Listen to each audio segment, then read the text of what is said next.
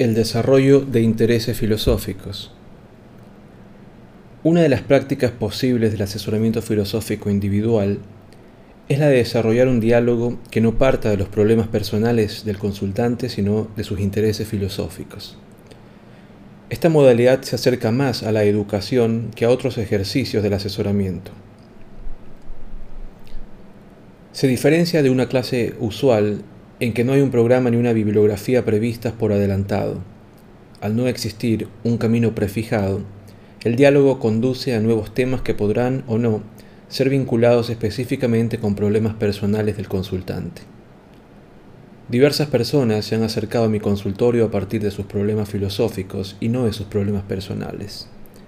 A veces los problemas filosóficos conducen a comentarios sobre problemas personales, y a veces conducen a nuevos problemas filosóficos. Durante el primer encuentro el consultante comenta cuáles son los temas de su interés y dentro de ese marco el asesor puede sugerir otros. Esta práctica también se diferencia de una clase en que es altamente participativa.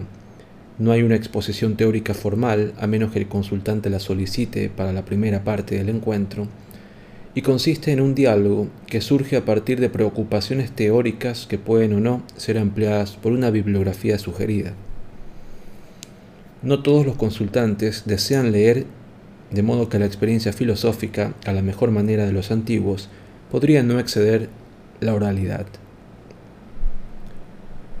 En ocasiones presento un menú, por así decirlo, con los temas que abordo en el café filosófico y le pido al consultante que señale los temas que más le interesan.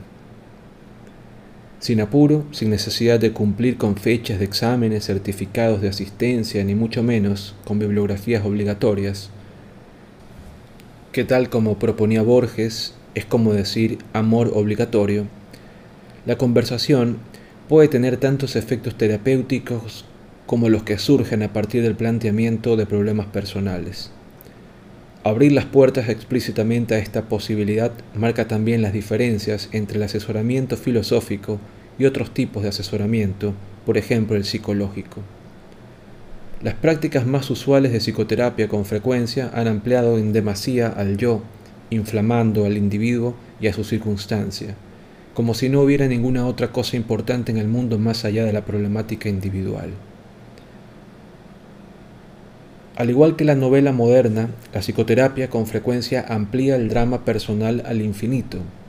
Madame Bovary representa muy bien a ese sujeto moderno que lee novelas y quiere encarnar en su propia vida las desgracias de sus protagonistas, como si una vida sin pasiones intensas que conducen a la desdicha no valiera la pena de ser vivida.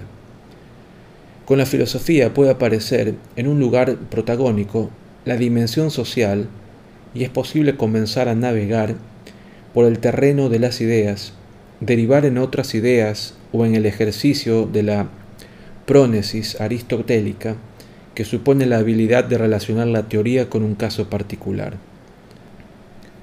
¿Será necesario tener problemas serios o grandes desgracias para vivir la experiencia del asesoramiento filosófico? Pues no necesariamente.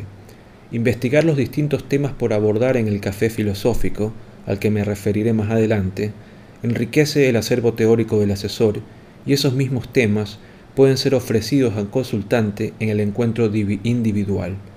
El café filosófico también puede enriquecer enormemente la práctica del asesoramiento filosófico que surge a partir de problemas individuales.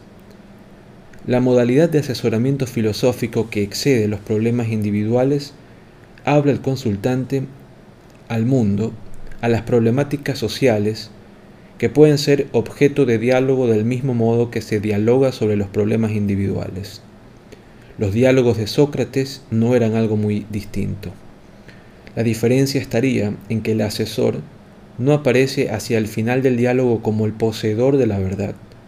No se buscan definiciones cerradas ni se privilegia la búsqueda de consenso por encima de otros componentes no menos valiosos del diálogo.